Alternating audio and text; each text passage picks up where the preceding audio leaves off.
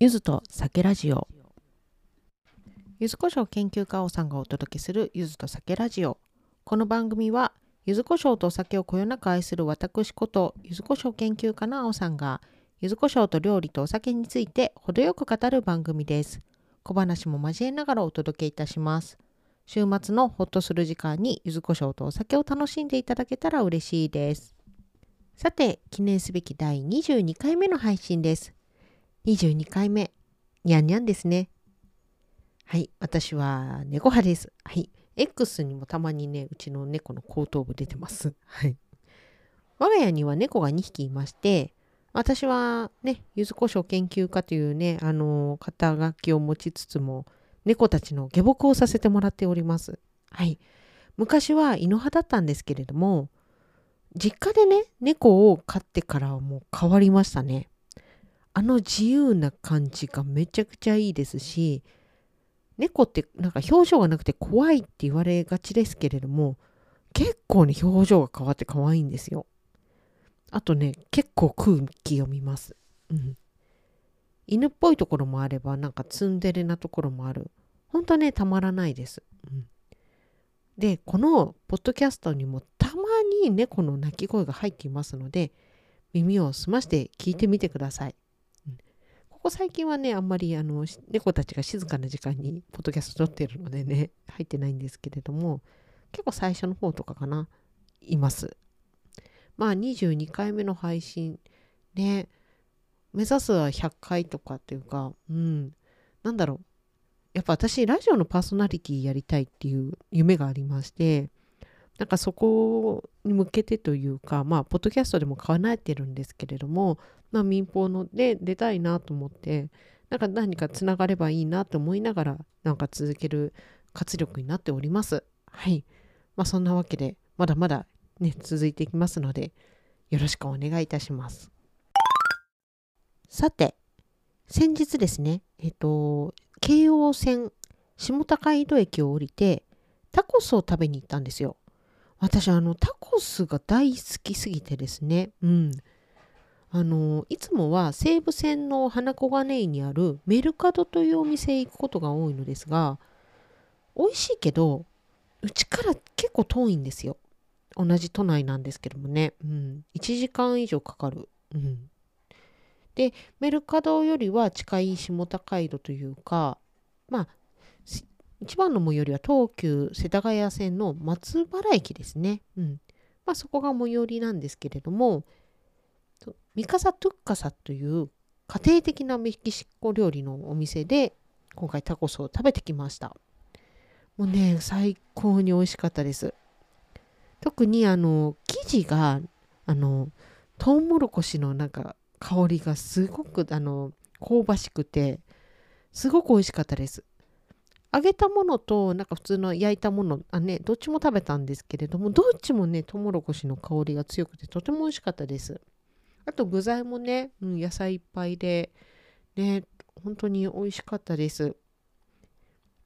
であのサルサソースもあのスパイスが効いててなんかあのメルカドとはまたちょっと違った感じですごく良かったです。いつかね、あの、タコスと柚子胡椒っていうのもね、ちょっとやりたいって思ってて、で、メルカド行った時に大体テイクアウトで買って帰るんですけれども、まあ大体昼と夜両方ともタコスってなるんですよね。うん、あまりにも好きすぎるんで。まあそこで柚子胡椒つけて食べてもね、すごく美味しかったのでね、もういつかほんとタコス、柚子胡椒っていう組み合わせはやりたいと思っております。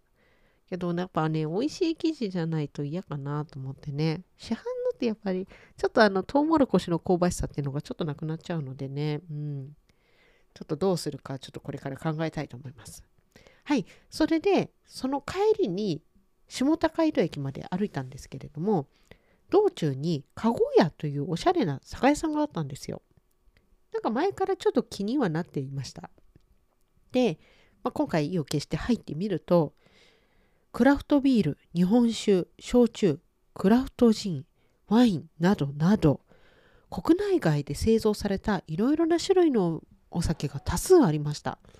もうとにかくねおしゃれです、うん、で私あの空前のジンブームなのでジンをねもう凝視するようによく見てました結構ねあの鹿児島とかのね焼酎の蔵で作られたのジンが多かったですね。うん。まだちょっとうちジンが2本あるのでなくなったら買いに行きたいなと思いました。はい。で、ビールコーナーをよーく見てみると、なんかね、なんか見覚えのあるものがあったんですよ。それが、柚子胡椒エールっていうね、書いてあるビールだったんです。うん、今、柚子胡椒もう毎日のように見てますからね。でも、そんなビールがあるってすごくないですか、うん、まあそんな感じでね、ちょっと今回買っちゃいましたよ。うん、1本1000円かな。うん。2本で2000円だったのでね。で、この柚子胡椒エールは、アイランドブリュワリーという、あの、長崎県壱岐市にあるあのブリュワリーさんが作っているそうで、ここはあの魚に合うビールをコンセプトにクラフトビールを作っているそうです。まあ、2021年からっていうことで、まだ新しいですね。うん。な長崎県壱岐市といえば、壱岐焼酎が有名です。まあ、壱岐焼酎はあの麦焼酎っていうなんですけれども、まあ、これ何が違うのかと言いますと、麹に麦だけではなく米麹を使って作られているのが特徴です。うん、そして、あのー、商品によるのかもしれないんですけど貯蔵熟成された商品が多いことも、ね、特徴ですね。だからちょっと結構香り高いですね。あとなんかちょっとさっぱりした感じというか、うん。で、麹も白麹だから白麹って米麹ですね。なので、そんなに癖もなく、うん、結構香り高い麦焼酎だなっていう思は思っておりました。はい。で、そんなところで作られたクラフトビールです。これ限定発売だそうですね。柚子胡椒エールはね。うん。で、今回まあ買って早速ちょっと飲んでみたわけですけれども、あのー、香りは本当ね、唐辛子のシャープな香りと、青、ね、青柚子の、まあシャープだけどちょっとあの芳醇というか、あのそんな香りがマッチした感じです。結構初めて飲む感じでしたね。ゆずビールは各地にあるんですけれども結構なんだろう芳醇な香りっていうのが特徴なあることが多いです。またあの唐辛子ビールもインド料理屋に行くと大、ね、飲めることがあるんですけれどもなんだろう赤唐辛子がベースになるのでなんか結構スパイシーな感じがうん、辛みが強いっていうね感じがすごくするんですけれどもなんだろう柚子胡椒エールは絶対これ青柚子と青唐辛子だなっていうのはねひしひしと伝わってます。これね、うん、魚には合うけどなんか他にもさっぱりしたあの鶏胸肉とかあの揚げ物とかでも全然さっぱりして美味しいと思いますね。うん。そんなことを感じました。先ほども言ったようにこのねアイランドブリュワリーさんのクラフトビールは魚に合うビールをコンセプトに作られているとのことで今回ねちょっと魚合わせてみたかったんですけれども実はねこの前日に結構あのお刺身食べちゃってなんか今日は魚の気分ではないっていう感じでね、うん、ちょっと別のものを合わせてみましたそれがえっ、ー、と鶏胸肉のローストチキンに柚子胡椒をつけたものと、柚子胡椒ガーリックトーストですね。うん。それを作って合わせてみました。あのね、どちらもね、バッチリ合いましたね。特に、柚子胡椒ガーリックトーストとの相性が最高でした。ビール自体が、その、先ほども言ったように、青唐辛子のシャープな辛みと、でこちらもなんかシャープなあの、柚子の、青柚子の香りっていうのを感じることができるので、何て言うのかな脂っこいものとの相性がいいようにも感じられました。もちろんあの魚のさっぱりした感じっていうのもねあの合うなとは思ったんですけれども私的には、うん、揚げ物とかの方がこれ合うかなっていうふうに思いました、うん、まあ好みもありますからねだからなんだろう魚を使ったフライとか天ぷらってこの柚子胡椒エールとめちゃくちゃ合うのかなと思いましたアジフライとかねうんあとなんだろう魚を使った天ぷらワカサギの天ぷらとかあと、イカの天ぷらとか絶対合うと思いますね。うん。そんなことをね、ちょっと感じました。で、この柚子胡椒エールは、えっと、期間限定販売だそうで、インターネットでは結構売り切れてるところがあるみたいですね。うん。一応私があのいた籠屋っていうところも残り3本っていう状態で、まあ、買い占めはしなかったです。あと1回1本は誰かにあの買ってもらいたいなと思って、うん、残してあります。まあ、売れたかなもうね。うん。まあこちらもね、まあまだあのどっかで見かけるかもしれませんので見かけた方は是非チェックしてみてください。全国各地にクラフトビールの蔵って結構たくさんあるとね言われていましてで、まあ、結構確かに、あの旅先でも結構見かけるようになりました。うん、だからこの数年で一気に増えてまあなんだろうこのこの間というか夏頃にまあねこのビールの記事書いてる方とちょっとあの講習会でお会いした時にまあそろそろ頭打ちになるんじゃないかっていうふうにも言われているそうです。まあおそらく多分クラフトジンに関してもそういう流れになるのかなっていうのはなんとなく思っております。はい。で、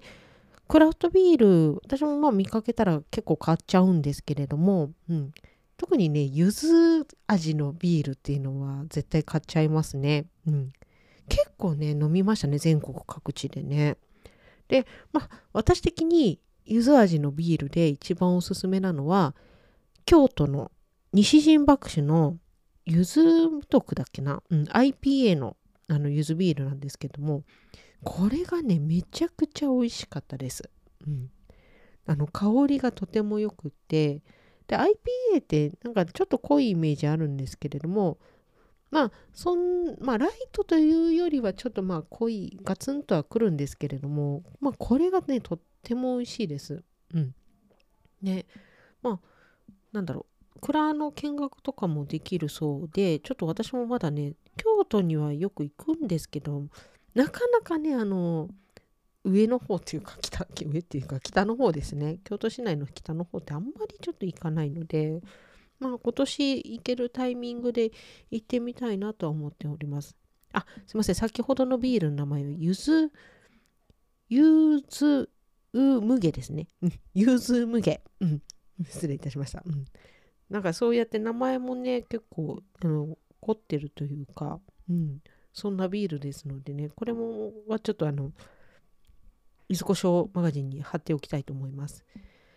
あとまあ結構ゆずビールも当たり外れありますからね。うん、また美味しいの見かけたらあのこちらでご紹介していきたいと思います。いかがでしたでしょうか？今回の配信はというか今までの配信もですけれどもゆずこしょうマガジンで文字起こしをしております。レシピや商品詳細はゆずこしょうマガジンでチェックしてみてください。来週はね、何にしようかな。バレンタインだけど、まあバレンタイン企画で大こけした話とかでもちょっと交えながらお届けしたいなと思います。多分ね、餃子とお酒についても話すと思います。はい。まあそんな感じでちょっといろんな内容でお届けしていきたいと思いますので、お楽しみに。それでは最後まで聞いていただきありがとうございました。それではまた来週。さようなら。